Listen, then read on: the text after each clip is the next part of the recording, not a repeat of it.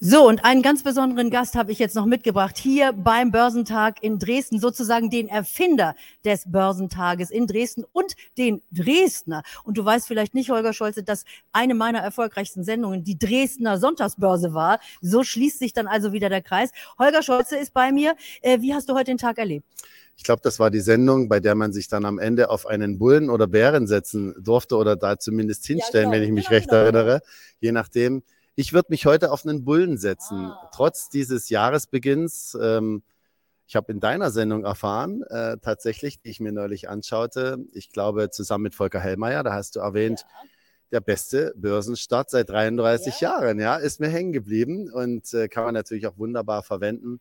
Und dennoch sind die Märkte in Deutschland vor allen Dingen immer noch nicht überbewertet. Klar kann immer mal durch einen exogenen Effekt eine Korrektur kommen oder eine Konsolidierung. Aber grundsätzlich ist das Niveau absolut kaufenswert.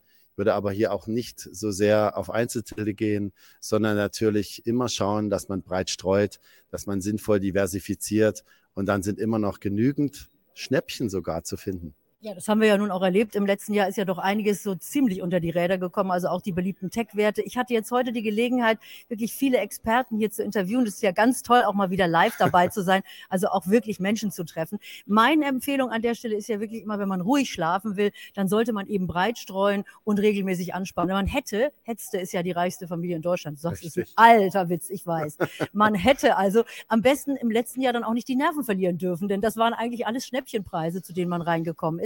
Äh, ist das die Strategie, mit der man jetzt auch in, durch die nächste Zeit kommt, egal wie die äh, Inflation sich entwickelt, egal was die Notenbanken machen? Denn es gibt ja die ersten Stimmen, die sagen, es gibt Alternativen zur Aktie. Man muss vielleicht gar nicht mehr so viel auf Aktien setzen. Ich bleibe ein Aktienfan. Na gut, man sollte schon selektiv vorgehen und jetzt nicht einfach blind irgendwie reinkaufen. Das ist keine Frage. Ähm, es gibt dennoch äh, in einer Diversifikation natürlich sinnvolle Ergänzungen. Ich nenne den Private Equity Bereich, auch den Bereich der AIF. Das sind Formen, die waren vor 15, 20 Jahren sehr negativ, auch in den Medien, weil sie durch den Einsatz von viel Fremdkapital natürlich in der Regel hohe Verluste eingefahren haben, weil das alles gegen die Wand fuhr. Heute ist da sehr viel Eigenkapital im Spiel. Das ist sehr seriös aufgebaut und da locken bei hochinteressanten Projekten weltweit tatsächlich große Chancen zur Beimischung. Sehr, sehr sinnvoll, nutzen auch viele der Menschen, mit denen ich spreche. Ja, Ganz wichtig an der Stelle, das wollen wir nämlich auch hier im Money Talk machen. Ich möchte euch nämlich auch Anlageformen mal näher bringen, die ihr vielleicht noch nicht kennt. Also Stichwort Private Equity, das ist ja etwas, das waren früher diese Heuschrecken, ihr erinnert euch vielleicht. Das waren die, die eingefallen sind in so eine Firma, haben die ausbluten lassen und dann sind sie wieder weitergezogen. Aber inzwischen, wie du ja sagst, Holger, interessante Beimischung. Ich bringe euch das näher. Vielleicht haben wir da den nächsten Gast auch für unseren Money Talk hier jetzt das schon gefunden. Genau, schreibt mal bitte in den Kommentaren, wenn ihr mehr dazu wissen wollt. Also Holger Scholze ist dann auf jeden Fall auf der Liste dachte, du, ich muss jetzt gleich auf die große Bühne Na vorne, da ist die Abschlussveranstaltung. Also ja, wir insofern, freuen uns ja auf dich. Ja, ja klar, wir, ich bin jetzt gleich, also äh, wenn ihr dann nochmal mitkommen wollt zum Börsentag, ich kann euch sagen, hier ist es gleich zu Ende in Dresden, aber wir sind dann sozusagen on Tour und wir sehen euch in Frankfurt oder wir sehen euch in Wien oder in Zürich. Termine schreibe ich alle drunter.